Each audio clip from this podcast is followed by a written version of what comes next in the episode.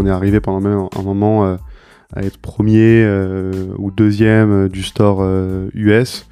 On, on, on, ramenait je crois qu'on a les records, c'était 100 000 nouveaux utilisateurs euh, par jour. J'imagine ce que c'est être euh. premier sur l'Apple Store US. Euh, Donc du coup, c'était beaucoup de beaucoup de galères de notre côté parce qu'on n'était que trois. à ce moment-là, on, on, apprenait à scaler une application. On a beaucoup craché les serveurs. On a eu beaucoup de moments où l'application elle marchait pas du tout. Bienvenue dans la galère. Vous écoutez le podcast qui décrypte comment les entrepreneurs des plus belles startups se sont débrouillés au début de leur aventure. On parle des galères, de la débrouille des premiers mois, des détails pour convaincre ses premiers clients et de toutes ces différences entre le succès et l'échec d'une startup. Je suis Pierre Pratt, partenaire chez Start the Fuck Up, le studio d'innovation qui accompagne les entrepreneurs et les grands groupes à lancer des startups. Pour en savoir plus, rendez-vous sur stfu.pro. Et si vous aimez ce qu'on fait, pensez à vous abonner sur Apple Podcast et nous donner 5 étoiles afin d'aider d'autres personnes à découvrir nos épisodes. Bonne écoute Juste un petit mot avant cet épisode. On sait que beaucoup d'entre vous sont des entrepreneurs qui démarrent, vous galérez, vous hésitez, c'est normal. C'est difficile de commencer un projet. Start the Fuck Up vous accompagne avec Flash, une accélération sur mesure en 5 semaines avec un coach entrepreneur dédié à votre projet. On rentrera ensemble dans les détails de l'exploration marché, la stratégie early stage, la conception produit, le développement tech, l'acquisition client, la vente et le pitch. Si vous avez une idée à lancer, que vous soyez un entrepreneur ou un chef de projet de grand groupe, rendez-vous sur stfu.pro slash flash. F-L-A-S-H. À très vite et bonne écoute. Allez, c'est parti.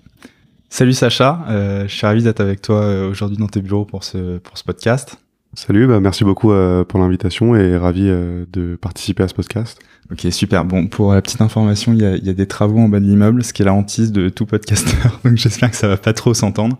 Donc t'es, t'es, Sacha euh, Lazimi et t'es le cofondateur de, de Yubo qui s'appelait Yellow avant, je crois. Est-ce que je peux te demander de te présenter? Ouais, bien sûr. Donc comme tu l'as dit, je m'appelle Sacha Lazimi. j'ai 27 ans. Euh, donc du coup, je suis le CEO et le cofondateur euh, de Yubo, une plateforme sociale euh, pour se faire des groupes d'amis dans le monde entier. donc moi, j'ai commencé à être entrepreneur quand j'avais 18 ans. En fait, j'ai rencontré mes premiers cofondateurs à Dauphine, où on a fait une licence de maths avec Anthony et Jérémy. On a lancé en fait notre premier produit en, en se basant sur une idée pour les étudiants qui étaient euh, des groupes de chat hyper géolocalisés, euh, anonymes. Euh, en gros, le concept, t'arrivais à la bibliothèque, t'avais pas forcément ta calculette, il y avait du monde, tu sais pas s'il y a une place. T'arrivais dans le groupe de la bibliothèque, donc de la BU de, de Dauphine, et tu pouvais demander à quelqu'un s'il y avait une place pour pour s'installer. donc au début pour ce produit-là, on, a eu rapidement de la croissance. on a atteint 5000 utilisateurs en, une semaine en distribuant euh, simplement euh, des flyers euh, à l'entrée de l'école. Et on a eu deux petites galères pour, pour commencer avec ce. C'est génial avec toi, j'ai même pas besoin de poser les questions, tu déroules. Super. Et donc, bah, du coup, les, deux galères qu'on a eues, c'est un, la première, on a été convoqué par la direction des études parce qu'on n'avait pas le droit d'afficher quoi que ce soit dans l'école et de distribuer des flyers. Et deux, parce que bah, il y avait des étudiants qui s'amusaient euh, à euh, insulter d'autres étudiants ou d'autres professeurs euh, dans, dans des groupes. Donc ils avaient tous les screenshots qui leur avaient été donnés et signalés et ils nous demandaient bah, de leur donner toutes les identités, tous les noms, tout ce qu'on avait sur ceux qui avaient pu avoir un comportement inapproprié. Et en fait, bah, nous, c'était notre première, première appli, on n'avait même pas de base de données. Euh, on n'avait rien. On avait juste mis en relation euh, les gens dans des groupes qui, pouvaient discuter, mais avait, on n'avait vraiment rien du tout. Et on était assez jeunes, euh, donc on s'est dit bon, c'est assez compliqué, on va, laisser tomber ce projet parce qu'on on était en première année de, la fac, on avait même pas 20 ans, et on s'est concentré sur nos études. On, a arrêté complètement ce projet. On a tous les trois rejoint une école d'ingénieurs différente. Alors attends, tu, tu, tu, vas un peu vite. Du coup, euh, vous étiez à Dauphine? On était à Dauphine, ouais. Euh, donc pas de compétences euh, tech et vous avez DevNap? C'est ça, pas de compétences tech. Enfin, Jérémy, lui, il a toujours codé depuis qu'il a 14 ans. il avait fait des sites web avec son frère, il avait monté quelques petits business avec son frère, comme il avait monté une, une sorte de YouTube euh, à l'époque. Et en fait, euh, donc c'est lui qui avait l'idée, c'est lui qui nous avait euh, proposé l'idée. Et, en gros, on, a arrêté d'aller en cours pendant trois mois pour apprendre à coder. donc on était chez lui dans, dans, sa maison à, Fontenay-sous-Bois, dans un petit bureau. Et pendant trois mois, on a, on a codé, appris à coder toute l'application qui s'appelait Saloon.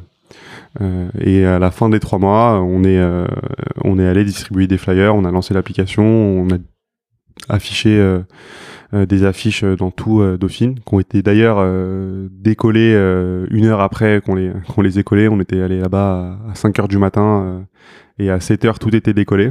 Et, et on, avait, on avait tout fait nous-mêmes en fait. Donc euh, Jérémy, déjà, c'est ton associé de toujours, j'ai l'impression. C'était, c'était ton cofondateur à, l'époque sur le projet, c'est ton cofondateur aujourd'hui sur, euh, sur, euh, sur Yubo. moi, tout ça, ça soulève une question, c'est comment vous avez, comment vous avez déterminé qu'il y avait un, un, besoin pour les étudiants? Bah là, pour le coup, on a vraiment, on est vraiment parti d'une idée toute simple. on s'est dit, c'était le début des iPhones, et on s'est dit que ça serait bien de pouvoir parler en groupe avec avec des étudiants. Euh, donc on a toujours eu. Il y, avait Messenger à l'époque pour ça. Il y avait Messenger, mais c'était Messenger pour parler avec les gens que, que tu connais, en fait. Et nous, on, on voulait permettre un outil euh, pour pouvoir discuter avec des gens qui sont dans, dans, la même pièce que toi ou dans un rayon euh, assez euh, petit, pour avoir d'autres informations. Par exemple, si tu étais devant une boîte de nuit, tu voulais savoir comment ça se passe à l'intérieur, s'il y a de l'ambiance, bah, tu pouvais te connecter sur l'appli, voir le, le, groupe euh, de la boîte de nuit et demander aux gens euh, si euh, il y avait s'il y avait du, du, monde, s'il y avait de l'ambiance, c'était quoi le type de musique. Et du coup, on est vraiment parti d'une idée qu'on voulait tester et et qu'on a qu'on a développé simplement parce qu'on voulait commencer à, à, coder, commencer à créer une, une application et vraiment comprendre ce que c'était de partir de zéro et et de sortir une application, de la distribuer et, de découvrir les, premiers euh, usages qu'on peut avoir. Ok, réflexion euh, super mature pour, euh, pour, pour un étudiant. Qu'est-ce qui s'est passé avant ça? Avant que tu arrives à Dauphine, qu'est-ce que c'est ton mindset et, qu'est-ce qui t'a qu'est-ce qui t'a formé, qui t'a orienté vers vers l'idée de partir vers l'entrepreneuriat? Euh, bah, avant de faire Dauphine, euh, moi j'étais j'étais au lycée. Euh, j'ai décidé d'aller euh, à Dauphine parce qu'en fait j'étais j'aimais pas trop les cours, mais j'étais fort en maths. Voilà, j'étais seulement j'avais que des bonnes notes en maths et j'avais pas du tout de, de, de, bonnes notes dans dans les autres matières. et en fait Dauphine c'était une licence de mathématiques et j'avais le choix entre soit faire Dauphine, soit faire une une prépa. Et, euh, et en fait, euh, bah, la prépa, euh, je trouvais que c'était trop encadré et, j'avais envie de, changer du, lycée. Et c'est pour ça que, quand je suis allé visiter Dauphine, je me suis inscrit tout de suite sans réfléchir parce que je me suis dit que au moins j'aurais une, une, certaine indépendance pour essayer de, savoir ce que je voulais faire. Et, euh, Et, tu faisais déjà des petits business euh, au lycée ou? Je faisais, euh, je jouais beaucoup au poker. Euh, quand j'étais au lycée, j'allais dans les dans les cercles de poker. Normal, t'aimes les maths. voilà. j'allais dans les cercles de poker quand j'avais quand j'avais 16 16 17 ans. je faisais pas mal de tournois de poker aussi avec des amis et en fait quand je suis arrivé à Dauphine, c'était soit je devenais joueur professionnel de poker, soit je soit je faisais mes études. Euh, j'ai choisi de, de, de, de, continuer mes études. Bon, et alors le, poker, euh, quand tu joues dans un cercle, on est d'accord, c'est que des probas, quoi. C'est euh, c'est beaucoup de probas, mais surtout c'est, euh, je dirais que c'est beaucoup aussi de de, de feeling et de et de comprendre un petit peu ce que les gens en face de toi ont dans les mains. et donc sur ça, j'étais j'étais j'étais assez fort. Je gagnais je gagnais à peu près 300 à 400 euros par semaine euh, à 16-17 ans, ce qui est pas mal pour un lycéen, ouais. Ce qui est, ce qui est pas mal. Euh, je m'auto-finançais et, euh, et en fait, j'étais pas bon. Par contre, au poker en ligne, parce que justement, euh, il n'y avait pas ces, ces interactions face à face avec les personnes et j'étais plutôt bon pour lire le jeu des, des, de mes adversaires, on va dire. Ok, super. Donc du coup, poker, cette application à Dauphine, tu entres en école d'ingé après? Voilà, c'est ça. Ensuite, on, on, se concentre sur les admissions sur titre, parce qu'en fait, à Dauphine, on peut faire de la recherche, on peut faire du conseil, on peut faire de la, la finance ou, ou, de l'assurance euh, ou du trading, mais ça nous intéressait pas. Et, euh, et on avait adoré euh, notre projet euh, entrepreneurial qu'on avait fait et on s'est dit bon bah ça peut être bien d'aller en école euh, d'ingé. Et donc bah Anthony, il a rejoint les ponts et chaussées. Jérémy, il a rejoint Télécom Paritech et moi j'ai rejoint Centrale Supélec. Ok. Et là, vous faites vos études supérieures chacun de votre côté? Non, non. Là, euh, en fait, à, à Centrale, euh, je rencontre euh, Arthur Patora, qui est aujourd'hui le CTO, parce qu'il manquait en fait un profil technique, mais pour le pour le back-end. En fait, à l'époque, Anthony c'était le design, Jérémy c'était l'application mobile et un petit peu le back-end, mais sur la précédente application, en, vrai, on n'avait pas de base de données, euh, c'était quelque chose de pas très solide. Donc, tu es en train de me dire que quand vous étiez en école d'ingé, en fait, vous aviez déjà l'idée d'Ubo Pas d'Ubo, c'était une autre application. C'était une autre application, ok. C'était une deuxième application euh, euh, qui s'appelait 12, avec un concept assez simple, c'était que chaque jour, on puisse rencontrer quelqu'un pendant 24 heures à, à l'aide d'un chat euh, que ce soit pour le networking, que ce soit pour euh, de l'amitié, que ce soit pour du dating, euh, pour faire du sport. Et on avait vraiment cette vision-là. Et donc du coup, on a on a trouvé Arthur et ça nous permettait de, compléter notre équipe parce qu'Anthony faisait le design, Arthur allait faire le back-end, Jérémy le front-end et moi le reste.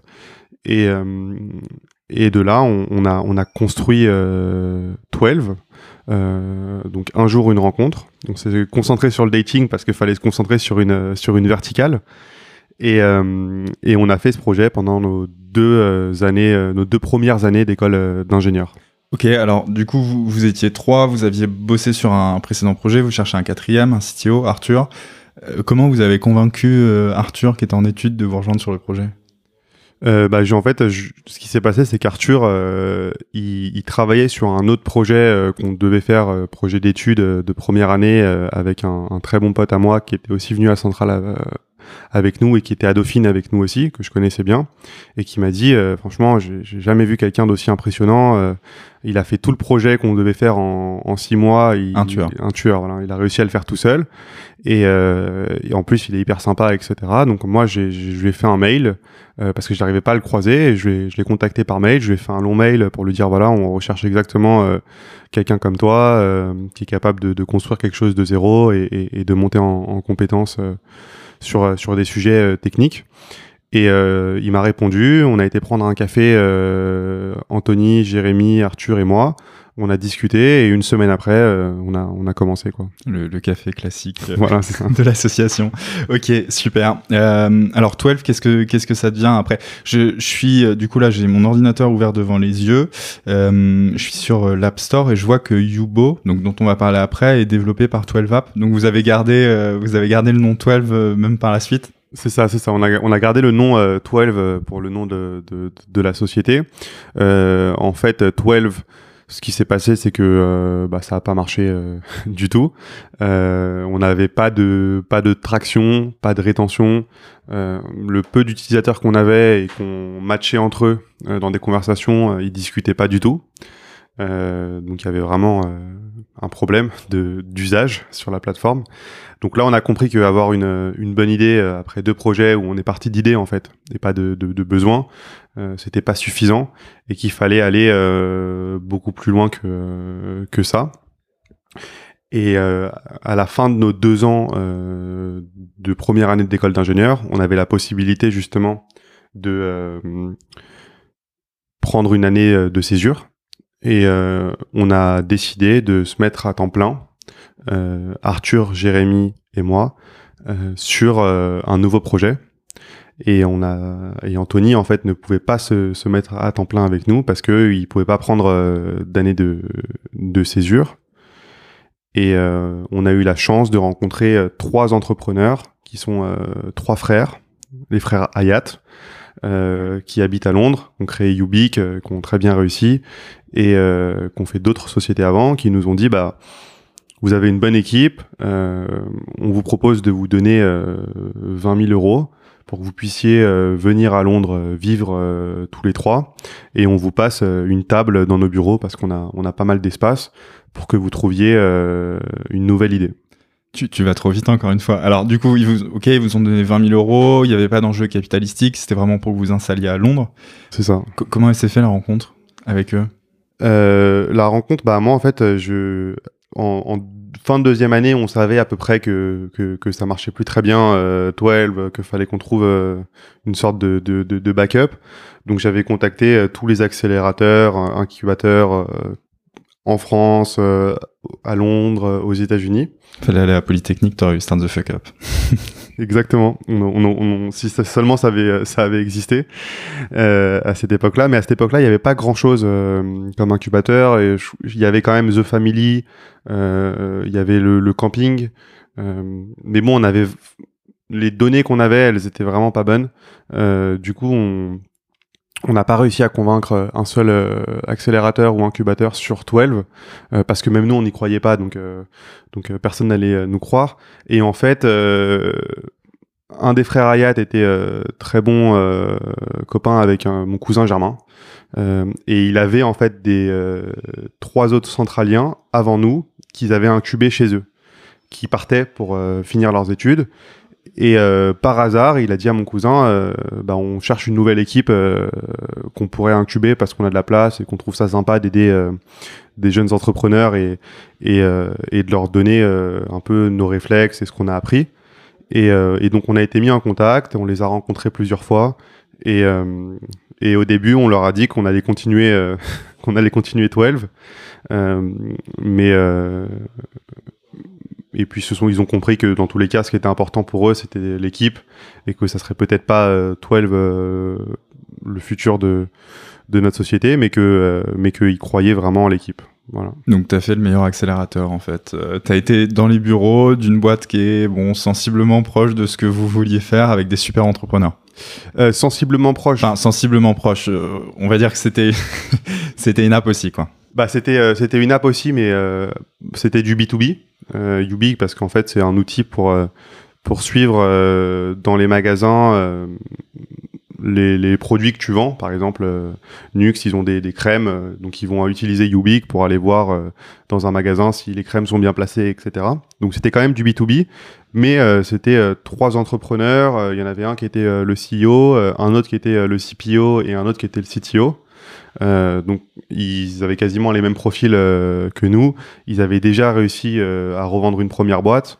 Et, et, du coup, effectivement, au début, ça permet de d'avoir de, des, des, des, personnes qui sont là pour nous structurer, pour nous conseiller. Et, et au final, ils, ont, ils nous ont vraiment beaucoup aidés parce qu'ils ils ont cru en nous alors qu'on n'avait pas d'application. Et ils nous ont donné de l'argent euh, pour qu'on puisse venir euh, dans leur bureau euh, travailler à côté d'eux. Sans, ils nous ont accueillis. Il y a, y a, même Fabrice qui en août partait en vacances et en fait nous quand on arrivait à Londres, on n'avait pas de maison, on n'avait rien. On avait pu prendre un Airbnb vraiment dans la banlieue de Londres. on était très très serré. on n'avait toujours pas trouvé de maison parce que c'était hyper compliqué. Et il nous a prêté sa maison pendant un mois. Alors qu'on s'était vu euh, peut-être euh, deux trois fois, qu'on se connaissait pas euh, plus que ça. Il nous a prêté de sa maison pendant tout le mois d'août, le temps que lui parte en vacances pour qu'on puisse bah, trouver un appartement ou quelque chose où on pouvait vivre. Ok, incroyable, entraîne entre entrepreneurs. ok. Et qu'est-ce qu'ils vous ont, comment ils vous ont accompagné? C'était majoritairement du conseil? Ils vous ont mis des ressources à disposition? Euh, c'était bah, c'était majoritairement du conseil. Il y avait Fabrice qui était le CEO qui me conseillait moi plus sur la structuration de, du, du business plan, euh, du deck, de comment est-ce qu'on contacte les investisseurs. Ça c'est quand vous avez eu l'idée. Ça c'est une fois qu'on avait eu l'idée, ouais, c'est ça. Mais avant Bah en fait avant, euh, comme on est arrivé euh, en août, eux ils sont partis euh, en vacances. Donc en fait en août on avait tous les bureaux pour nous. Euh, Sympa. Voilà, donc on, on, a on a trouvé, euh, on a testé euh, des petits side projects pour essayer d'itérer d'abord sur sur 12 jusqu'à ce qu'on décide de de s'arrêter. Euh, quand ils sont revenus, on leur a annoncé voilà, on, on, on arrête euh, 12 parce que ça marche pas. On a testé deux trois autres projets. Il y en a un, ça s'appelait Gustave. C'était pour faire du du, du, du dating, euh, mais très très qualifié, où euh, c'était nous les, euh, les matchmakers, mais ça nous plaisait pas du tout. Et le deuxième, en fait, on, on, on était très fort en, en grosse hacking. Mhm. Euh, et du coup, on s'était dit, on va faire une agence de, de, de, de gros hacking. Parce que, euh, en fait, euh, pour la petite histoire, pour 12, pour ramener des, des nouveaux utilisateurs, ce qu'on a fait, c'est que on a créé des faux profils sur Tinder, de, euh, des très beaux profils, on va dire, euh, qui euh, matchent avec tout le monde. Et euh, on a été discuter avec euh, nos nouveaux matchs, avec nos beaux profils, pour leur dire euh, salut, ça va, euh, tu fais quoi dans la vie Euh, Bah moi, je suis euh, community manager euh, chez 12, euh, une app de rencontre euh, mieux que Tinder, euh, plus qualifiée. euh, tu devrais tester si jamais tu trouves pas euh, ton bonheur euh, sur Tinder. Et on, on a fait ça à la main pendant pendant longtemps jusqu'à ce qu'on on arrive euh, à automatiser euh, ce process et à générer euh, 1000 nouveaux utilisateurs par jour. Donc votre canal d'acquisition, c'était Tinder, avec des faux profils. C'est ça. Pour, euh, bah, pour, pour, euh, pour 12, c'était une application de dating. fallait toucher les, euh, euh, les célibataires. euh, donc, on a été les chercher euh, sur où les, ouais. applications de, de, de dating. Et, euh, et on, on passait beaucoup de temps, en fait, à discuter euh, avec, euh, avec notre cible, euh, là où ils étaient, en fait. Ok, incroyable. Et alors, qu'est-ce que ça, qu'est-ce que ça a donné? Combien d'utilisateurs? Pour, pour 12, Ouais, pour 12. Pour 12, je- on a atteint, je pense, 30 000 utilisateurs. Euh, donc, on- pour le coup, on avait un taux de conversion avec euh, notre moyen d'acquisition qui était très très bas, J'imagine. parce qu'on avait euh, 0,1% euh, de, de, de conversion. Et, euh, et en plus de ça, les seules personnes qu'on qu'on amenait sur l'application euh, l'utilisaient pas. Euh, Il n'y avait pas d'usage, euh, ils discutaient avec personne. Euh, donc, euh, Donc t'avais du téléchargement, mais quasiment pas de rétention, quoi. Voilà, c'est ça. Pas de rétention, pas d'usage, il n'y avait pas de traction. euh, je crois qu'on n'a pas créé un seul couple avec, euh, avec cette application. Donc, euh, et puis en plus, ce qui était, ce qui était assez euh, marrant et déprimant à la fois, c'est que c'était seulement nos amis qui l'utilisaient, euh, et peut-être sûrement pour, euh, pour nous faire plaisir. Quoi. Ok, donc t'avais une vue sur euh, toutes les conversations de tes potes avant de dater. Ok, marrant. Et là, l'idée de Yubo émerge? Qu'est-ce qui se passe? Vous, vous arrêtez, vous arrêtez ce projet parce que pas de rétention, parce que vous trouvez pas d'usage? Exactement, et parce qu'en fait, on, a compris à la suite de ces deux projets que euh, bah, déjà sur Saloon, euh, euh, la safety c'est quand même important, le fait d'être structuré en, en termes de, de, tech et de produits et d'avoir du temps, c'était aussi important pour pouvoir régler les problèmes qu'on pouvait affronter comme la direction des études. Et enfin, pour 12, bah, on a surtout compris que une bonne idée, euh, c'était pas suffisant et que c'est pas parce que euh, on, demande à tout, notre réseau euh, si c'est une bonne idée et que tout le monde nous dit euh, oui oui c'est une bonne idée, vous devriez le faire, que va y avoir un, réel besoin et un, réel usage. Donc en fait, Saloon et 12, c'est des itérations de, de Yubo Exactement, exactement. Bah, en, en fait, euh, si on, si on revient un peu en arrière, on a toujours essayé d'améliorer la façon dont les gens euh, se connectent et interagissent euh, en ligne. Et en fait, quand on a commencé Yubo, on est euh, parti d'un constat assez simple. Donc, on est parti d'un problème cette fois-ci qu'on voulait résoudre et non pas ou qu'on voulait comprendre, qui était que des millions de personnes partagent leur pseudo Snapchat, euh, Instagram, Twitter, euh, publiquement pour se faire des, nouveaux amis. Et euh, on s'est concentré sur Snapchat parce que Snapchat, en fait, c'est un des seuls réseaux qui est fait pour être avec ses meilleurs amis, où il n'y a aucune discovery. On peut pas chercher quelqu'un avec son prénom ou son nom, et on peut seulement ajouter cette personne si on a au préalable euh, son euh, Snapchat euh, username. Ça, c'était à l'époque. Maintenant, on peut, je crois, non? Il n'y a pas un peu de discovery sur, sur Snapchat? Je crois pas. Avec les stories ou quelque chose comme ça? On peut, on peut trouver des, des, des stories ou des médias, mais, euh, Mais on peut pas trouver des personnes. on peut pas trouver des personnes. D'accord, ok. Et comment vous avez fait votre exploration de marché en fait? Je, je comprends que vous avez trouvé un, un problème slash potentiel besoin de certains utilisateurs euh, de, de partager leur username Instagram et euh, donc de, de rencontrer de nouvelles personnes. Mais comment vous l'avez clairement identifié ça? Bah, On s'est rendu compte que sur Twitter, il y avait 6000 tweets par jour avec ajoutez-moi sur Snapchat, voilà mon pseudo, qu'il y avait des, des, des groupes Facebook de, de, personnes qui partageaient leur pseudo Snapchat, qu'il y avait des sites web uniquement dédiés à des personnes qui veulent se faire des nouveaux amis sur Snapchat. Et on avait calculé qu'il y avait euh, quasiment 10 millions de, de, de, de, de Snapchat euh, username qui étaient partagés euh, publiquement et accessibles en fait euh, à tous. Et, et en fait, on avait plusieurs hypothèses. la première, c'était que bah, toutes ces personnes-là, elles souhaitent devenir des influenceurs. C'est pour ça qu'elles partagent leur pseudo. Toutes, cette toutes ces personnes-là, elles cherchent à trouver du, contenu sur Snapchat pour voir des stories parce qu'elles s'ennuient. Euh, toutes ces personnes-là, euh, elles cherchent à faire euh, du dating, ou toutes ces personnes-là, elles cherchent à se faire vraiment des amis et avoir des interactions avec des nouvelles personnes parce que elles s'ennuient et, qu'elles ont un besoin de, de sociabiliser important.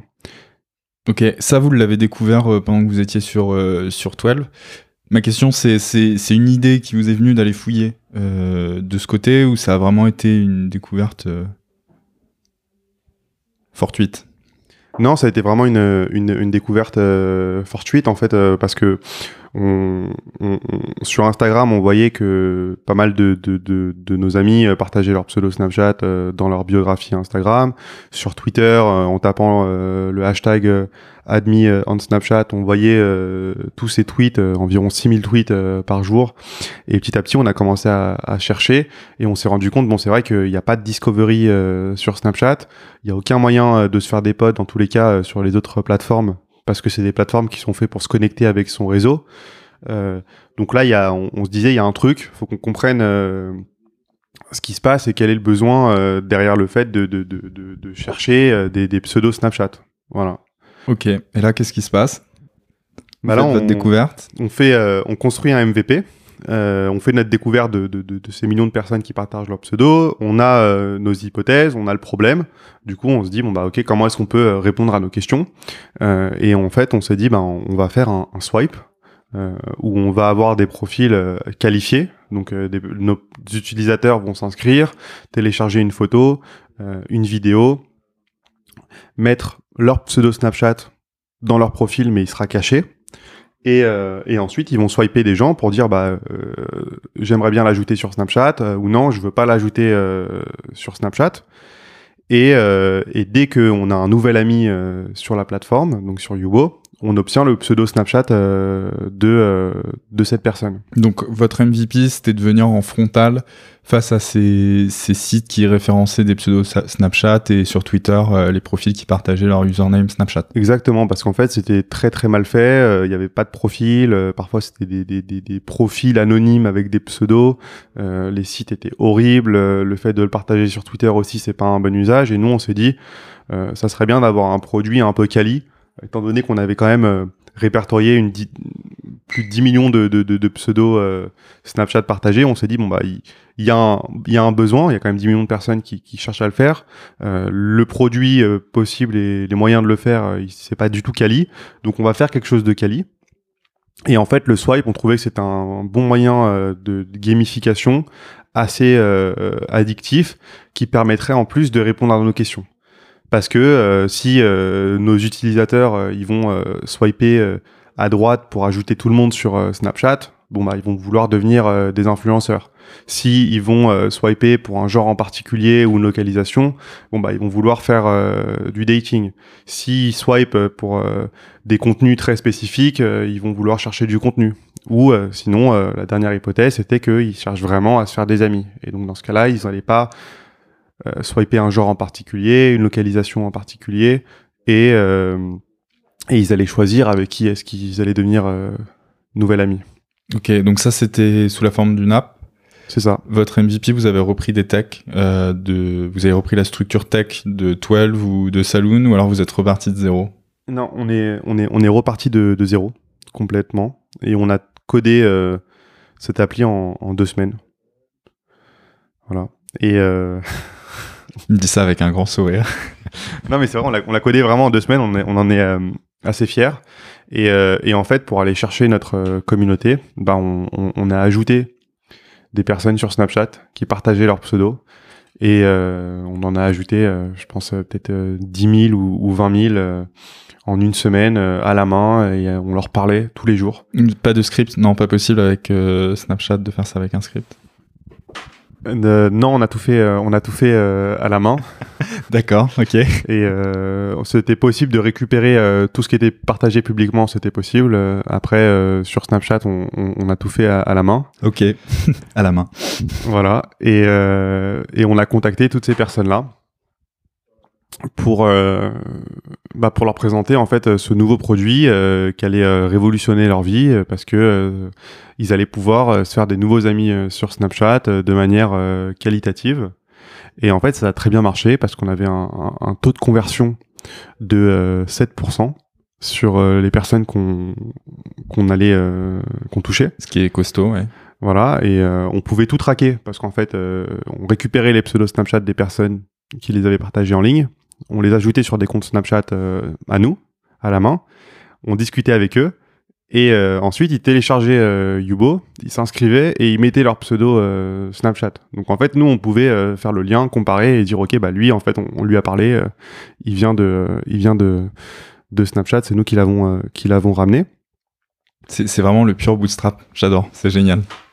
Et, et, en fait, en, en trois mois, on a, on a atteint 300 000 utilisateurs en, en, un, en 9 mois 1 million et en un an euh, 5 millions.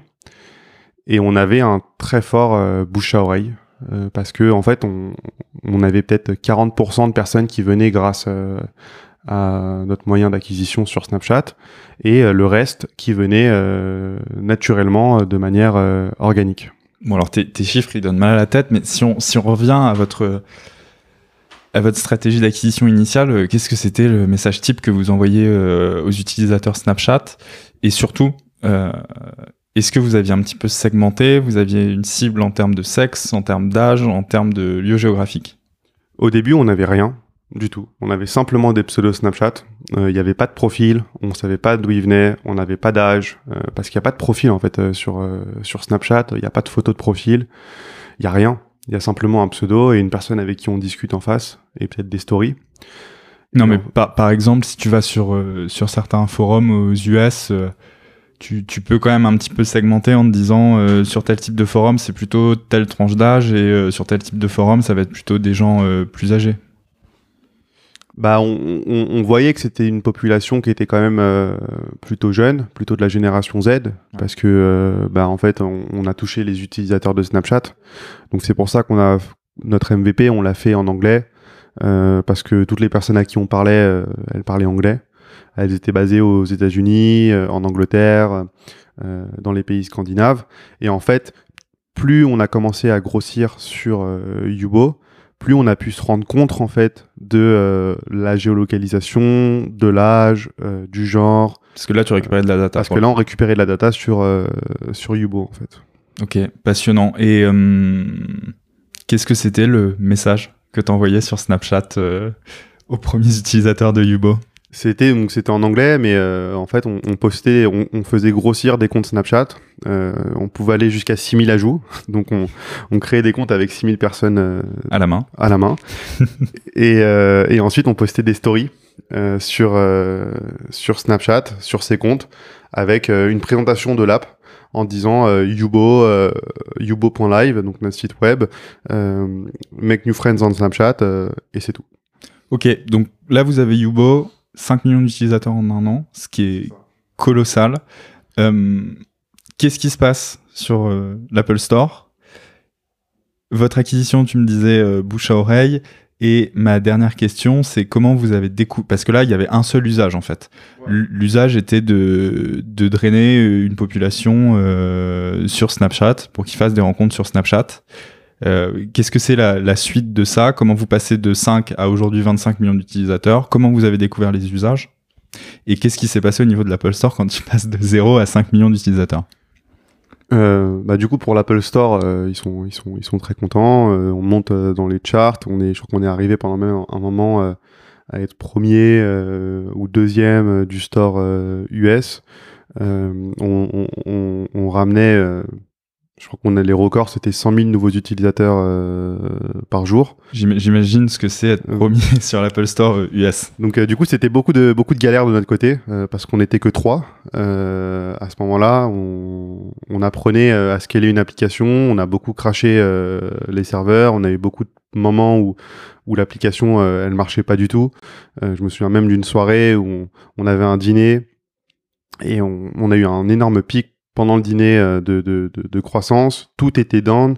Arthur, euh, il a dû prendre son ordinateur, euh, s'asseoir dans un coin et essayer de fixer tout ça pendant que nous, on, était en, plein stress et en fait, on pouvait pas trop, on pouvait pas bouger et partir comme ça, comme des comme des fous.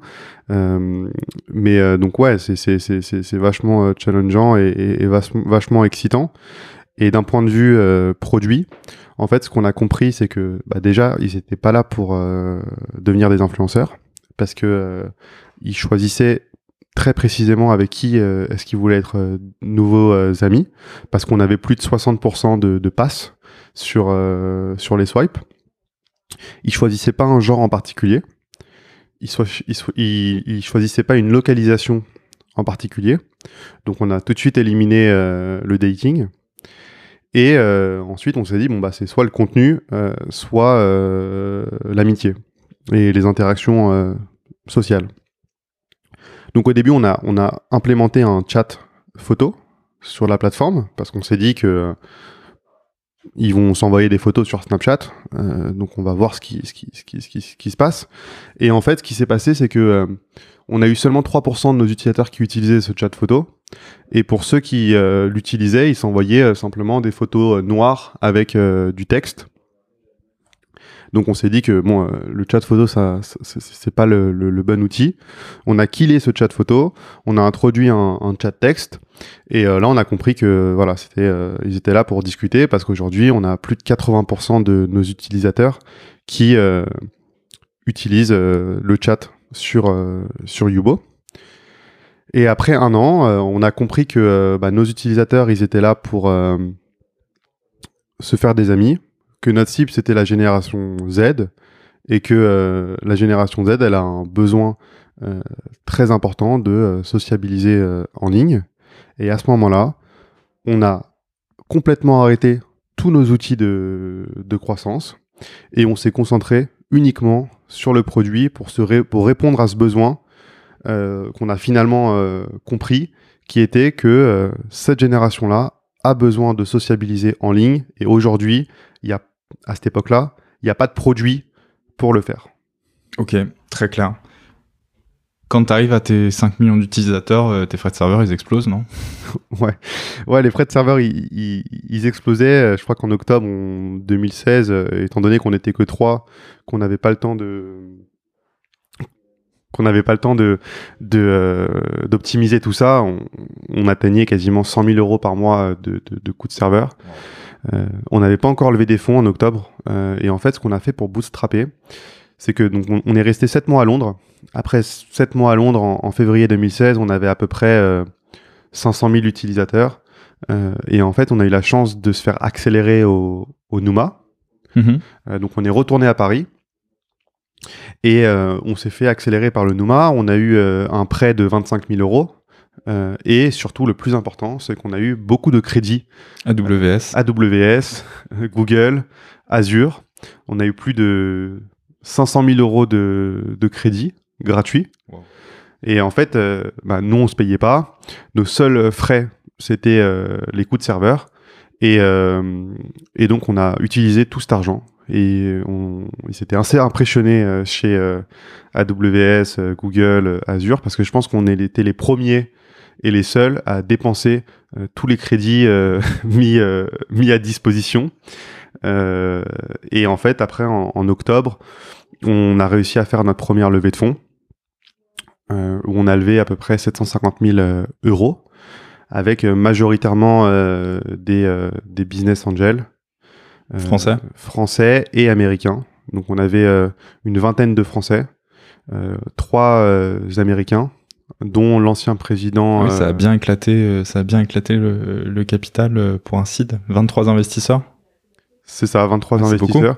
Mais c'était des petits tickets. Ouais, oui, bien Euh, sûr. C'était ouais. des tickets Oui, qui allaient entre 10 000 euh, et euh, ça pouvait aller jusqu'à 200 000. Il y a eu un ticket de 200 000, mais après, c'était des tickets entre 10 000 et, et 50 000.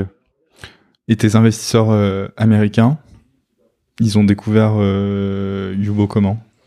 En fait, euh, j'ai euh, j'ai rencontré un, entrepreneur qui était assez jeune, qui s'appelle Ben Pasternak, qui a 18 ans ou 19 ans, ou peut-être 20 ans aujourd'hui, mais qui à l'époque en avait 16 ou, ou 17, qui avait monté plusieurs applications sociales. Et on s'était contacté sur, Facebook parce que on, a, on était entrepreneurs les deux, euh, euh, assez jeunes. Et euh, il m'a dit, bah faut que je te présente euh, un de mes euh, investisseurs qui s'appelle euh, John Maloney, qui est l'ancien euh, président de, de Tumblr. Il faut absolument que tu lui parles. euh, il va, il va vous aider. Et euh, il me l'a présenté. J'ai eu euh, John euh, au téléphone. On s'est ultra bien entendu euh, dès euh, Super fit. ouais. super fit dès le début. Et à la fin du call, il me dit OK, euh, bah moi je mets euh, 50 000 euh, dans euh, dans la boîte. Je me souviens, on était au Numa et euh, on galérait vraiment euh, à lever, on galérait à convaincre euh, un fonds, à convaincre euh, n'importe quel business angel parce que personne ne comprenait ce qu'on faisait. Non, et en France, il n'y a pas une grosse appétence euh, pour ce, À cette ce époque-là, genre de business. En tout cas, à cette époque-là. ouais. À cette époque-là, ouais, vraiment, il y avait zéro appétence. euh, et euh, en fait, euh, personne ne comprenait ce qu'on faisait. À chaque fois, ils nous disaient, OK, les gars, vous avez une super croissance, super équipe, mais faire des amis en ligne, ça n'existe pas. On se fait des amis hors ligne, mais euh, c'est votre vision et votre concept, euh, il y a un problème. Sur- surtout qu'à cette époque-là, si je comprends bien, il y avait pas, il y avait un usage et il y avait zéro rétention quoi sur l'application. C'était un passage qui switchait vers Snapchat. C'est ça, c'est ça. Mais en fait, nous, on avait compris, euh, grâce au chat qu'on avait euh, implémenté euh, dans, euh, dans l'application et grâce aux itérations qu'on a pu faire, euh, que vraiment nos utilisateurs étaient là euh, pour se faire des amis et que en fait, euh, on avait une croissance suffisante pour euh, pouvoir continuer d'itérer et arriver aux produits euh, que euh, nos utilisateurs voulaient pour sociabiliser en ligne. Oui, vous avez des esquisses de votre proposition de Voilà, valeur. on avait ouais. des, des esquisses de proposition de valeur et surtout on savait le besoin derrière le fait de partager son, son pseudo Snapchat. Et, euh, et en fait, on a réussi à convaincre euh, les autres business angels euh, parce que euh, on a eu John Maloney qui nous a dit ok moi je mets je m'étends je vous fais confiance euh, je pense que vous allez trouver quelque chose ensuite on a eu euh, Guillaume Lucisano Oui. qui est euh, basé à, à San Francisco qui avait fait Soci- Social euh, Cam qui avait eu euh, 120 millions d'utilisateurs qui nous a dit ok les gars euh, moi aussi je mets un, un petit ticket on a eu Alexei Chemenda qui est aussi basé au, aux US et qui avait créé un jeu quand il était plus jeune, euh, ensuite euh, une plateforme de pub, donc un, entrepreneur assez euh, qui, a, bien réussi. Et petit à petit, bah, en fait, tout le monde est, est venu. On a eu Eduardo Ronzano aussi, qui était un entrepreneur qui a été euh, leveur de fonds, entrepreneur, qui a vendu sa boîte, qui maintenant est VC, euh, qui euh, nous a dit aussi, bah, moi je vous fais confiance, qui nous a introduit à son réseau. Et euh, petit à petit, on a eu euh, bah, 25 personnes autour de, de la table. 25, ok. Voilà, on a, on a eu aussi Cyril Paglino, Ouais. qui, Star Chain Capital maintenant. c'est ça, mais qui à l'époque faisait du social avec euh, Tribe. Ouais. Euh, et en fait, euh, on a petit à petit, à chaque fois je rencontrais quelqu'un, il me présentait d'autres personnes euh, et, euh, et on a réussi à convaincre pas mal de, gens grâce à ça.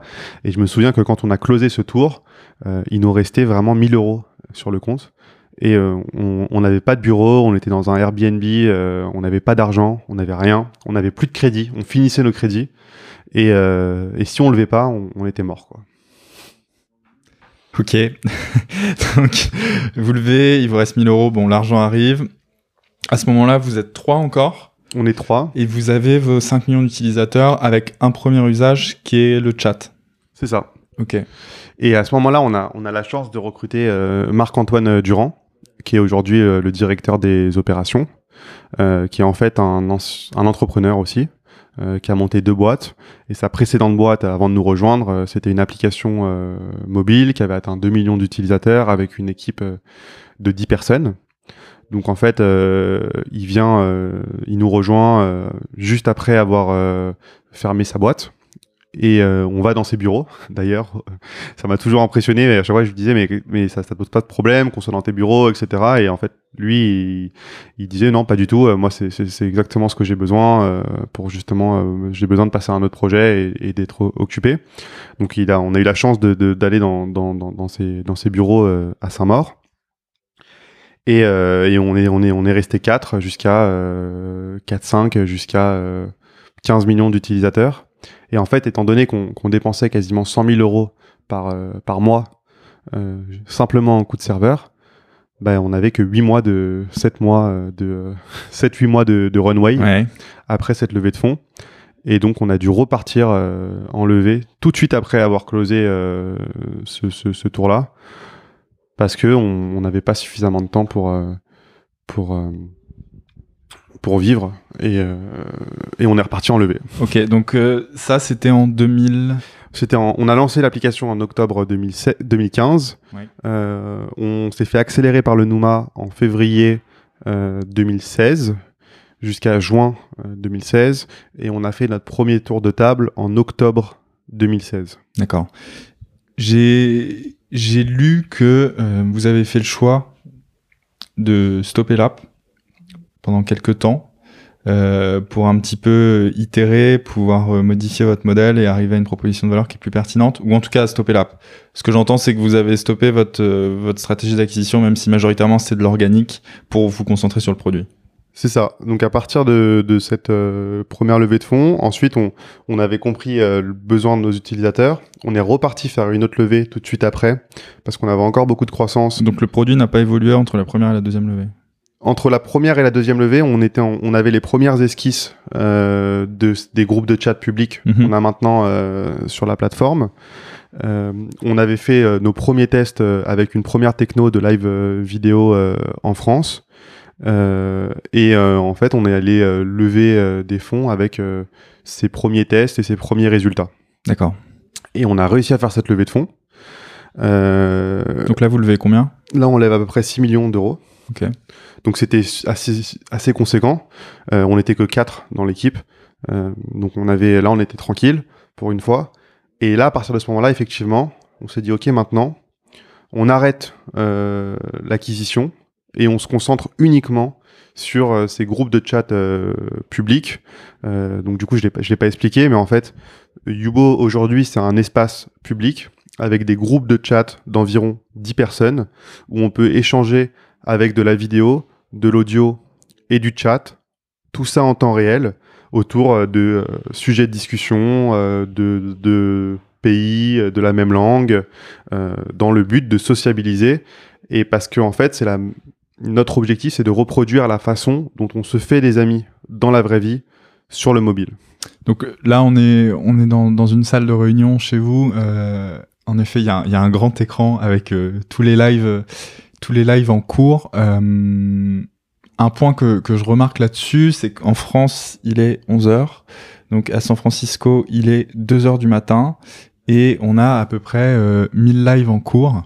Euh, et sur chaque live, c'est des groupes, euh, je vois, entre 10 et, euh, et 40, et 40 personnes. Et majoritairement, ce sont des Américains. C'est ça, on a, on a un groupe français où on fait dodo. Parce que c'est vrai qu'il est un peu il est encore tôt euh, pour les Français. Euh, Donc concrètement, c'est des groupes, euh, une dizaine de personnes, voire une vingtaine de personnes. Ils peuvent échanger autour autour d'un autour d'un thème, que ce soit là c'est majoritairement de la vidéo, hein, ce qu'on voit, mais c'est vidéo, texte et photo. C'est ça, c'est vidéo, texte et photo. En fait, bah, comme dans la vraie vie, quand on, on, rentre dans un endroit public, pour sociabiliser, en fait, on, on, va observer que des petits groupes de personnes vont se former. Donc, euh, et on aura des dirigeants de la conversation, que nous on appelle les streamers, qui sont avec la vidéo ou de l'audio, et qui discutent euh, et qui dirigent la conversation. Et en fait, comme dans la vraie vie, on peut très bien se greffer à un groupe, écouter ce qu'ils se disent, euh, ce qui se dit, et donc nous on les appelle les watchers, et on leur donne un autre outil qui est des commentaires, et ils peuvent commenter la conversation et demander aux dirigeants de la conversation de les inviter à devenir des streamers. Moi, si je devais définir votre votre produit, c'est un petit peu un mélange de Periscope, euh, Tinder et Snapchat. C'est un peu ça. Bah, je suis pas trop d'accord parce que euh, Snapchat, je vois pas du tout le, le lien. Il Snapchat Il n'y a pas de live sur Snapchat. et il n'y a Euh, pas d'instantanéité de photos on peut faire des groupes de chat privés mais- ou s'envoyer des photos, mais du coup, Toutes les conversations sont en dur. Il n'y a rien d'éphémère. Sur Snapchat, sur euh, Yubo, Sur Yubo, ouais. bah, les conversations en temps réel euh, des groupes de discussion, c'est éphémère. quoi. C'est comme dans la vraie vie, euh, quand il n'y a plus personne dans le groupe de discussion, euh, on peut pas, on peut pas le revoir, revoir la discussion, elle va pas rester, donc elle. D'accord, ouais, donc il y a un petit peu d'éphémère à la, à la Snapchat, mais ok. Mais c'est pas des conversations privées, Mhm. c'est pas des conversations en one-one, et c'est que du temps réel.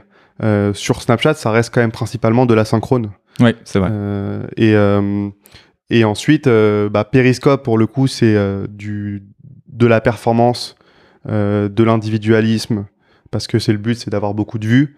Il y c'est pas du temps réel, parce que quand on est sur Periscope, quand on, on stream, quand on est un streamer et qu'on broadcast, il y a un décalage entre ceux qui regardent et ceux qui broadcast qui va de 3 à 40 secondes. J'imagine que c'est volontaire pour, euh, pour, certaines, euh, pour certaines raisons, ça. Hmm, non. Il y, a- il y a eu des petits problèmes quand même euh, sur, euh, sur Periscope euh, il y a quelques années. Donc ils ont, c'est peut-être asynchrone, no- notamment à cause de ça. Non, Non, c'est c'est- Non. c'est asynchrone à cause de la technologie qui- à cause de la techno. qu'ils utilisent. Euh, je pense que n'importe qui voudrait avoir du, du, du, du synchrone, Mhm. euh, comme nous. Et en fait, nous, on a du synchrone parce que c'est des interactions en temps réel. Et en fait, euh, si on était au téléphone avec quelqu'un et qu'il y avait un décalage de 10 secondes, on serait pas capable de, de discuter et d'avoir une conversation euh, en temps réel ou Ouais, une sûr. interaction. Donc c'est pour ça que nous, c'est du synchrone. Et un dernier point, euh, sur Periscope ou sur Twitch, qui est une autre app euh, de streaming, il y a un modèle de tipping qui est très important pour euh, leur business model. C'est-à-dire que un participant peut payer un broadcaster pour le contenu qu'il produit. Donc à partir de ce moment-là, c'est de la performance et euh, c'est du contenu qui est payé. C'est pas des conversations qui sont naturelles. Et encore une fois, on revient sur des comportements individualistes qui sont pas du tout représentatifs euh, de la société. Ok, j'entends. Euh, bon, donc là, je, regarde l'écran. c'est vrai que le, produit est, canon. Entre ça et votre levée de, de 6 millions, il y a eu du chemin. Donc, vous levez 6 millions, vous avez des idées sur euh, votre proposition de valeur. Comment, comment vous en arrivez à ça?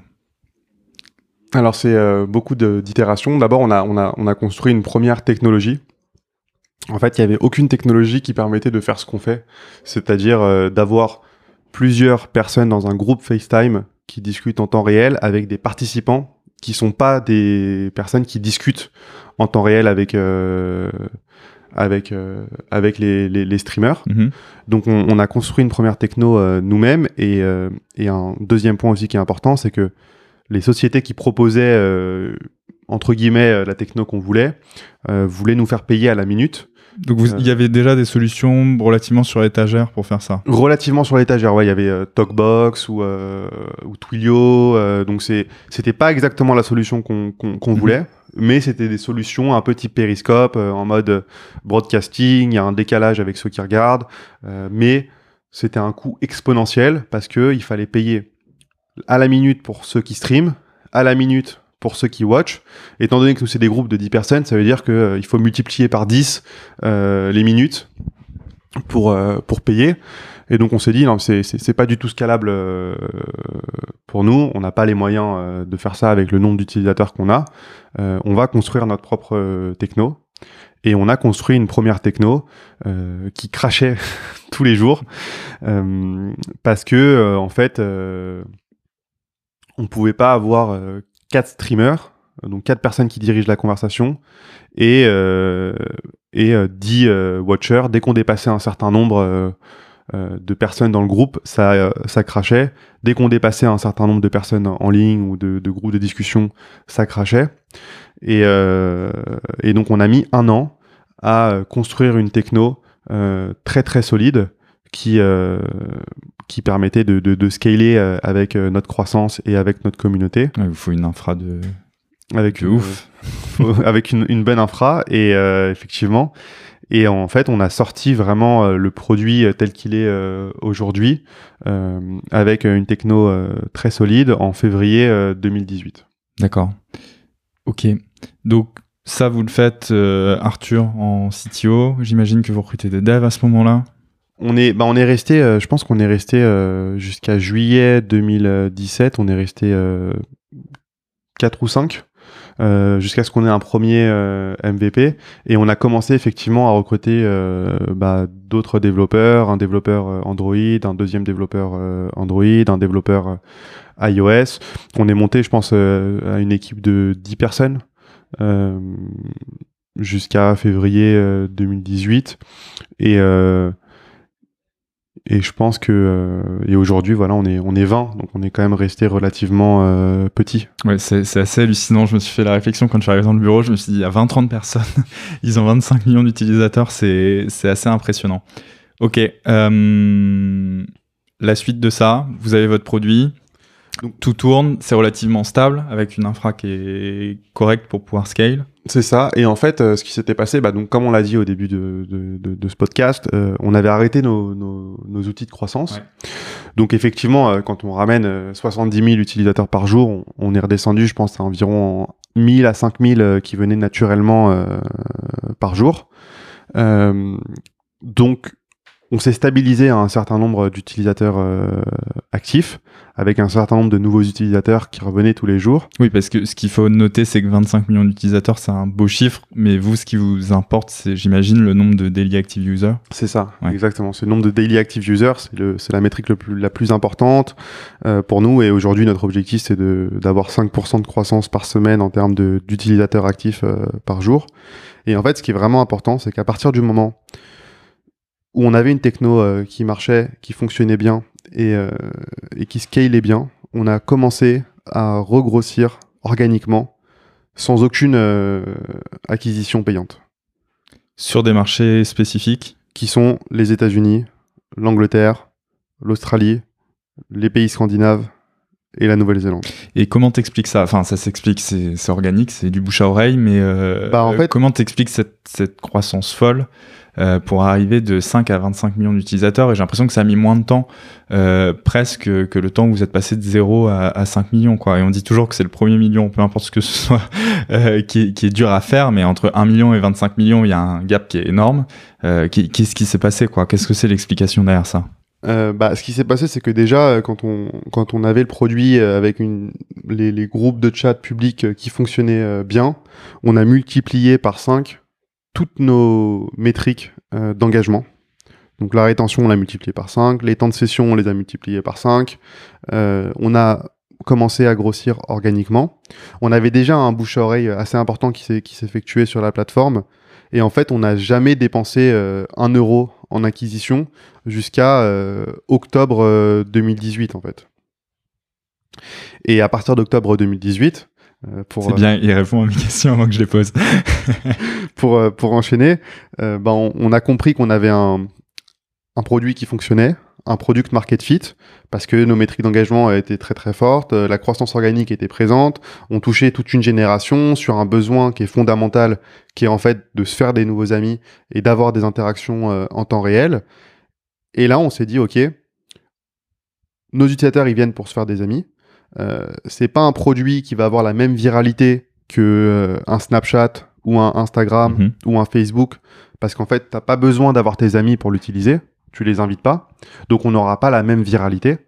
Par contre sur euh, Yubo plus on a du monde plus nos utilisateurs sont contents et parce qu'il y a de plus en plus d'activités quoi. C'est comme quand on switch de session en session euh. voilà c'est comme quand on va dans un festival si on sait qu'il y a du monde qu'il y a de l'ambiance qu'il y a de l'activité bah on va vouloir y aller. Donc c'est exactement ce qu'on a compris sur Yubo et on s'est dit qu'il fallait qu'on accélère notre croissance organique avec euh, de l'acquisition payante. Sur quel support du coup? Sur euh, les supports classiques Snapchat Instagram YouTube TikTok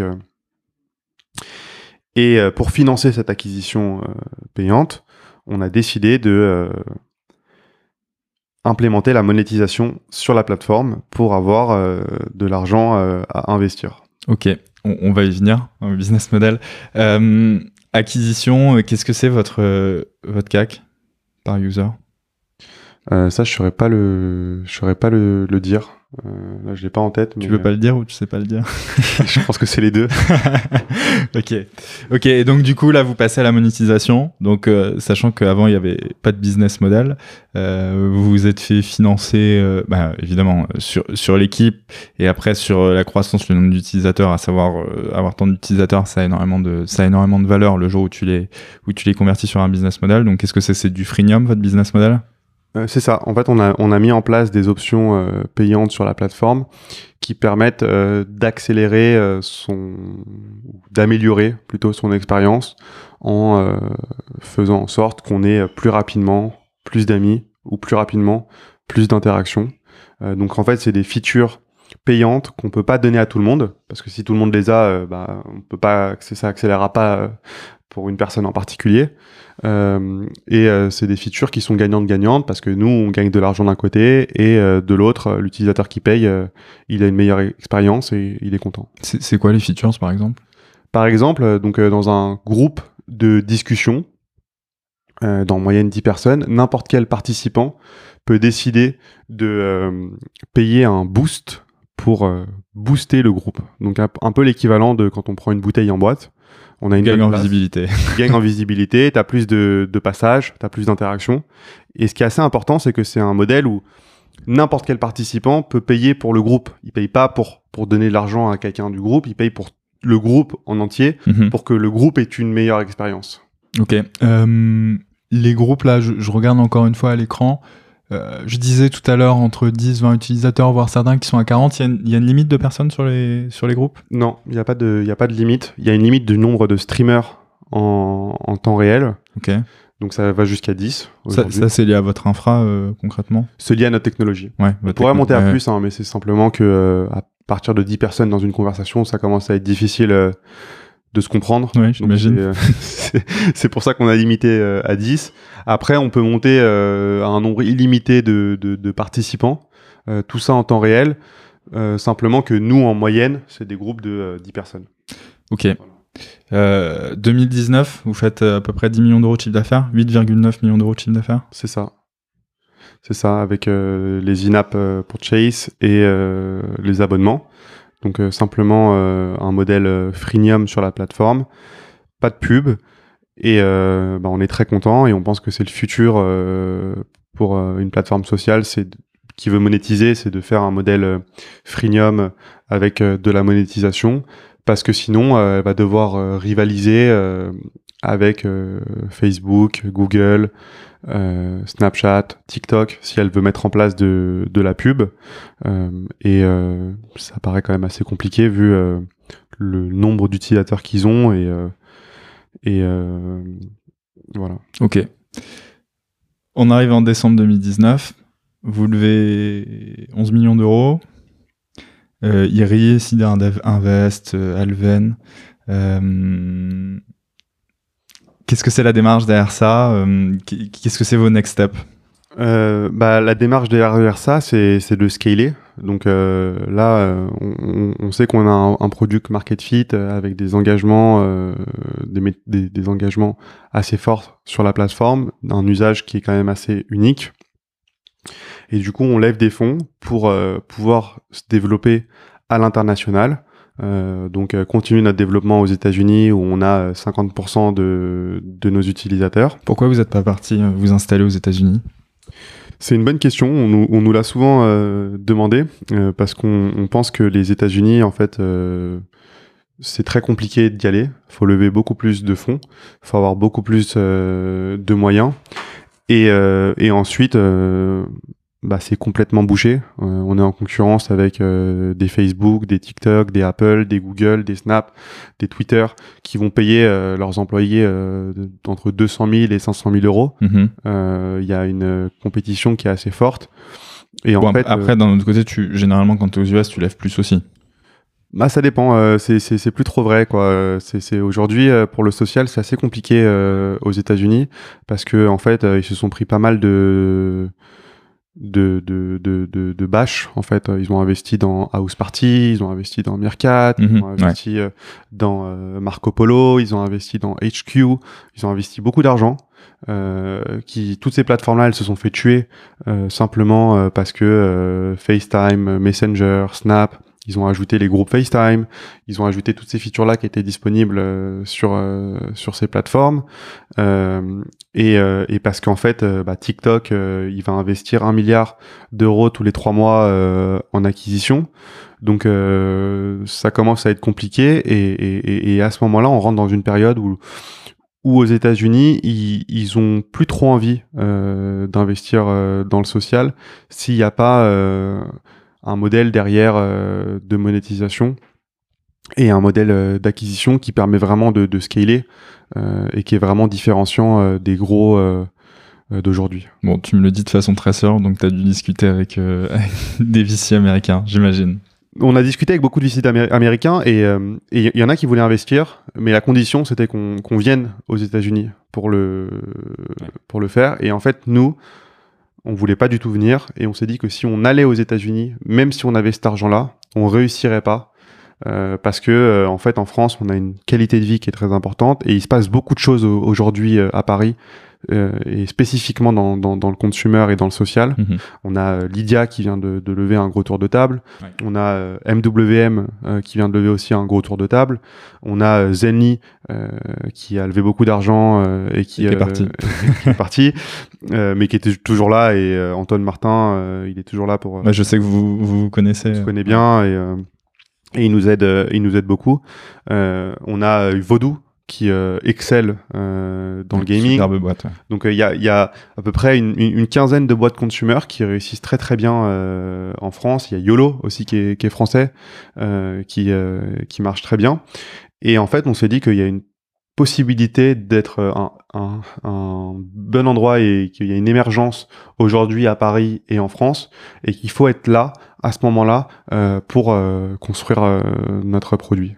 Ok, ok, super tout récent, décembre, vous levez euh, un peu plus d'11 millions d'euros. Euh, comme ce qu'on disait, qu'est-ce que c'est les étapes euh, dans les mois à venir pour vous? Les étapes, bah, donc déjà, c'est continuer de, de, de, de, grandir dans les pays où on est, on est fort, comme les États-Unis. Ouais. Potentiellement tester des nouveaux pays où on a déjà une petite base d'utilisateurs qui est là organiquement, comme, comme Brésil. le Brésil, exactement. Ensuite, euh, bah, continuer de développer euh, notre produit euh, et d'ajouter des fonctionnalités qui permettent justement de sociabiliser en ligne. comme on, a, on a récemment développé le screen sharing, donc dans un groupe de discussion, un streamer il peut partager son écran s'il veut faire du shopping avec ses nouveaux amis, s'il veut montrer son, son feed sur TikTok, s'il veut montrer la dernière vidéo qu'il a postée sur, sur, sur Instagram ou sur, sur Snap. On a aussi développé les tags euh, pour pouvoir ajouter à son profil les musiques qu'on écoute, les films qu'on regarde, les TV shows qu'on regarde. Ensuite, il y a toute la partie, bien sûr, euh, safety et euh, modération. On va y venir. avec plaisir.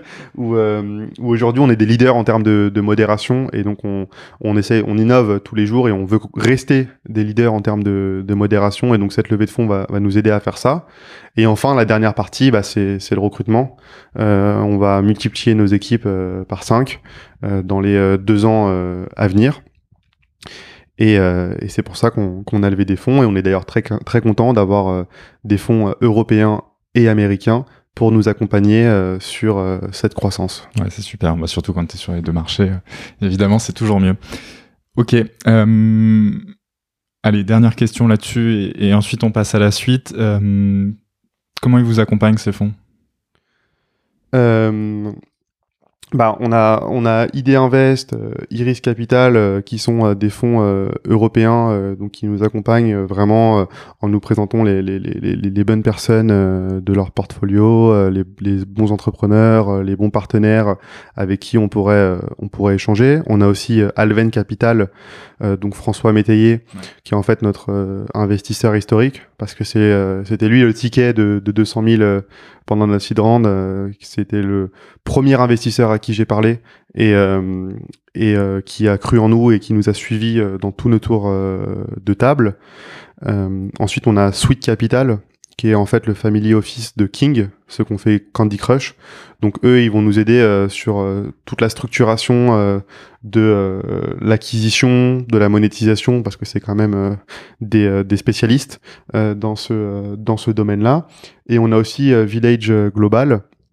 Ah oui, que j'ai pas cité. Oui, exact. Voilà, qui est un fonds basé en fait au à San Francisco, qui a la particularité d'avoir un, réseau euh, très très bon parce que en fait leurs investisseurs à eux euh, c'est euh, Bill Gates, Mark Zuckerberg et tous les pontes de de la Silicon Valley. Donc en fait ces investisseurs là ils nous aident à, améliorer et à agrandir notre notre réseau et chaque personne nous apporte sa spécificité ou sa spécialité dans un domaine. Bon alors est-ce que tu penses que ton dossier est passé sous les yeux d'un des deux? Zuckerberg ou non franchement, je, franchement je pense pas parce que c'est c'est c'est euh, c'est le fond qui décide euh, enfin ton dossier oui je veux dire est-ce que mm. tu penses qu'ils ont une vue sur Yubo? Je sais pas du tout euh, je la seule chose qu'on sait c'est que c'est le fonds d'investissement qui décide et qu'ils ont ces investisseurs là dans leur portfolio mais mais on n'a pas eu d'interaction avec les investisseurs de Village Global donc je saurais pas répondre. Ok super. Vous avez un petit peu cash out? Quand tu fais une levée comme ça, généralement, tu, tu te sécurises un petit peu en tant qu'entrepreneur?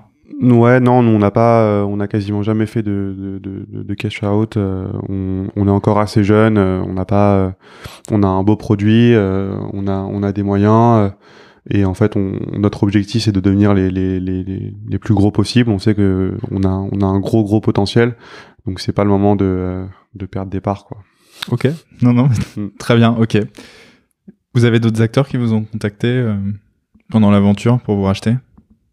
On a euh, quelques acteurs euh, qui nous ont contactés dans le social, dans le gaming, mais en fait on a toujours français US, un peu les deux, un peu les deux. Voilà. Et on on a toujours dit qu'en fait on nous on souhaite pas se, se, se, faire racheter, que en fait on a toujours tué tout de suite les négociations ou ou en disant que bah en fait nous euh, on veut pas se faire racheter, on veut devenir les plus gros possible.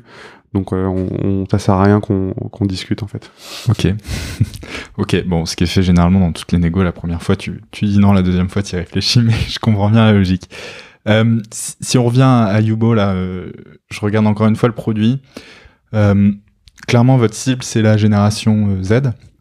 là, tous les visages que je vois, c'est des gens qui ont entre allez, 13 et, et 17 ans je sais que vous avez eu des, vous avez eu des sujets euh, par rapport à ça, euh, notamment par rapport à des choses euh, qui ont pu être, qu'on pu être envoyées par des, jeunes adolescents à, à d'autres qui étaient clairement décalés. Moi, mon premier point, c'est j'aimerais entendre ta réponse là-dessus et comment t'apprendre les choses. Et mon, mon second point, c'est plus un, un, ressenti personnel, mais moi, à 13 ans, à 14 ans même, j'avais pas de téléphone portable. Et euh, mes amis, je me les faisais dans la, je me les faisais dans la cour de, cour de récré. Est-ce qu'on a vraiment besoin aujourd'hui de, de rentrer là-dedans pour faire des nouvelles rencontres? Alors je réponds à la première ou la deuxième euh Bah les deux, mais peut-être la première en premier. ok. euh, bah aujourd'hui, donc comme je l'ai dit, on est on est des, des, des leaders en termes de, de modération euh, en temps réel. Qu'est-ce que ça veut dire concrètement modération en temps réel? C'est qu'on intervient euh, en temps réel, c'est du, c'est du temps réel euh, dans l'application. Donc nous, on est capable euh, en moins de 200 millisecondes de couper un flux, de bloquer un utilisateur qui a un comportement inapproprié. Ok. Et donc déjà, on commence avec les bases, c'est des, des, des, des, règles de communauté qui sont très très strictes, qui sont en fait les mêmes règles qu'on a dans la vraie vie. Donc quand on va se faire des amis euh, dans un endroit, on va pas y aller si l'endroit il est pas il est pas sécure et donc on doit se comporter exactement comme on se comporte euh, dans la vraie vie. Et euh, ensuite on va faire de la vérification d'identité à l'inscription qui peut aller jusqu'à la demande d'un passeport, presque un KYC d'identité, d'un KYC exactement. ensuite, on fait de la prémodération. Donc prémodération, c'est-à-dire que nous on a une politique euh, de pro-régulation, une politique à l'européenne, où on essaye d'intervenir en amont avant que les utilisateurs puissent voir le contenu et le signal. Comment est-ce qu'on fait? On a des algorithmes qui vont analyser tous les contenus qui sont euh, sémantiques et tous les contenus qui sont visuels en temps réel sur la plateforme pour détecter tout ce qui peut être euh, inapproprié, comme euh, la nudité euh, partielle, la nudité totale, le sang, les drogues, les armes, le harcèlement, le racisme, donc tout ce qui est inapproprié en fait dans la vraie vie. Et ensuite, on va faire de l'éducation. Donc c'est là que la partie intervention en temps réel est importante. Donc on va prévenir les utilisateurs quand ils font quelque chose de, de pas bien. On va leur dire d'arrêter. S'ils n'arrêtent pas, on va les bloquer temporairement jusqu'à définitivement euh, si c'est nécessaire. Et on va leur expliquer pourquoi est-ce qu'ils sont bloqués et qu'est-ce qu'ils doivent faire euh, pour euh, améliorer leur comportement et ne plus être bloqués. Et enfin, on arrive à la dernière étape, qui est une étape très importante, qui est la post-modération, où là on a des modérateurs humains répartis partout dans le monde, disponibles 24 heures sur 24, 7 jours sur 7, qui interviennent aussi en temps réel et qui sont natifs qui vont analyser tout ce qui a pu être signalé euh, par notre communauté ou par nos algorithmes. Ça, c'est externe ou c'est interne à Yubo? Pour l'instant, c'est des freelances. C'est des freelances, euh, Mais euh, justement, grâce à cette levée de fonds, on va essayer d'internaliser aussi tout ça et, et, de les recruter directement dans la société pour pas que ce soit des, des, des freelances. Et on travaille, euh, je rajouterai ça, ce dernier point, mais c'est qu'on travaille main dans la main avec euh, des associations et des gouvernements euh, comme les États-Unis, l'Angleterre, l'Australie, la France, pour justement arriver à mettre en place une régulation et des règles pour Internet, parce qu'en fait, un, un réseau social, c'est le reflet de la société, et tout ce qui peut se passer euh, dans la vraie vie peut se passer sur euh, Instagram, sur Facebook, sur Facebook et sur Yubo. Et on a des technologies qui sont euh, très très bien développées, qui permettent de, contrer tout ça, mais on a besoin justement de l'aide des associations et des gouvernements pour le faire, et c'est pour ça qu'on les rencontre un par un. Ok, bon, j'imagine de toute façon qu'au début du bout, vous n'aviez pas imaginé que vous auriez des, comportements comme ça. C'est prévisible sans trop de l'aide, donc euh, vous avez aussi appris en marchant, quoi. On a appris en marchant, bien sûr. Après, on, avait notre première expérience avec Saloon, euh, et donc dès le début, on a eu une responsabilité euh, assez importante sur sur la safety. Et en fait, tout ce qu'on développe sur la plateforme, on pense d'abord, dans un premier temps, à la sécurité de nos utilisateurs et comment est-ce qu'on va faire pour faire en sorte que les usages ne soient pas détournés. Maintenant, effectivement, ce qui est assez important, c'est que bah, il faut innover en temps réel et donc on fait de la vérification d'identité pour faire des groupes d'âge. On est les seuls à le faire. Et euh, maintenant, ce qui, on a on a des, des, des, des threads sur Reddit où il y a des personnes qui cherchent à acheter des comptes vérifiés sur Yubo. Donc euh, c'est comme dans la vraie vie en fait. Euh, quand on fait de la vérification d'identité, on a des personnes qui vont vendre des faux papiers. Euh, du coup, c'est ça en fait le, le, challenge, c'est que la modération c'est c'est du continu, c'est de l'itération en continu, c'est de l'innovation en, en, continu, et, et il faut le faire depuis le début en fait. Ok. avant peut-être que tu passes à ma deuxième question, ça m'évoque quelque chose. Donc, il peut potentiellement y avoir un KYC, document d'identité. Tout à l'heure, tu me disais évidemment, il y a un business model, c'est plus des add-ons, enfin, du freemium, donc euh, ils, payent pour des fonctionnalités. Si tu es confronté à des jeunes de 13 ans, euh, qu'est-ce qui se passe quand ils payent? C'est la carte de qui euh? Bah, bon, déjà, nous, 80% de nos utilisateurs, ils ont entre 15 et 20 ans. Donc c'est plus des, des, des, des, des jeunes adultes euh, et, et, des jeunes que des, que des personnes. Oui, j'ai dit 13 ans parce que c'est la limite minimum. C'est ça, c'est la limite minimum. Mais, mais bon, on en, on en, a quand même. Mais en fait, euh, ils, sont, ils ont de l'argent de poche, euh, comme nous, on avait de l'argent de poche. Mhm. Et comme nous, on allait acheter des crédits euh, pour notre téléphone, pour téléphoner sur notre portable, bah eux, ils vont acheter des crédits Apple ou des crédits Google Play, où ils vont directement utiliser la carte de leurs parents. Et c'est d'ailleurs enfin le Fortnite, euh, le gaming euh, se portent très très bien euh, parce que ils utilisent la carte des parents. Ils utilisent la carte des parents quoi. Sur Fortnite, ils s'achètent des skins pour de avoir plus de visibilité et, et avoir un plus beau personnage. bah, c'est pareil sur Yubo quoi. Ok, ok, très clair. Mon, mon, deuxième point qui était de te dire que moi, à 13-14 ans, j'avais pas de téléphone et mes amis, je me laissais dans la cour de récré. Ce que tu tu trouves pas qu'on va peut-être un petit peu évidemment tu vas me répondre non mais qu'est-ce que c'est ton analyse? Tu trouves pas qu'on va peut-être un petit peu trop loin en ayant cherché des populations trop jeunes et euh, en les confrontant euh, à des choses qui sont pas euh, qui sont pas forcément un prêts à faire? Enfin des nouvelles rencontres j'entends et et deux ça t'as pas peur que ça les occulte un petit peu de la de la vraie vie? De la vraie vie j'entends la vie physique quoi. Bah premièrement, nous, on, a mis un âge minimum à 13 ans. Donc justement parce qu'on considère qu'en dessous de 13 ans, c'est trop jeune pour aller sur Internet et sur une, plateforme sociale. Donc sur ça, je partage ton point. Je pense qu'à partir de 13 ans, par contre, on, est, suffisamment grand. Euh, le deuxième point, c'est qu'en fait, cette génération-là, euh, elle est née avec euh, un téléphone mobile dans la main, elle est née avec Internet, contrairement à, nos générations, et elle est née avec les réseaux sociaux. Donc en fait, ça fait partie de leur vie. Et ce qu'il faut bien comprendre, et c'est ce qu'on a un peu du mal à comprendre nos générations, enfin notre génération et les générations d'avant, c'est qu'il n'y a pas de différence pour cette génération-là entre le hors ligne, donc la vraie vie, et le en ligne. C'est exactement pareil. Il n'y a aucune différence pour eux. Et en fait, le fait de faire un groupe FaceTime avec des personnes qui sont pas du même pays, qui sont pas forcément dans, dans, la même euh, dans la même time zone, c'est exactement la même chose pour eux que de prendre un café euh, dans la vraie vie avec ces mêmes personnes parce que c'est les usages avec lesquels euh, ils sont nés.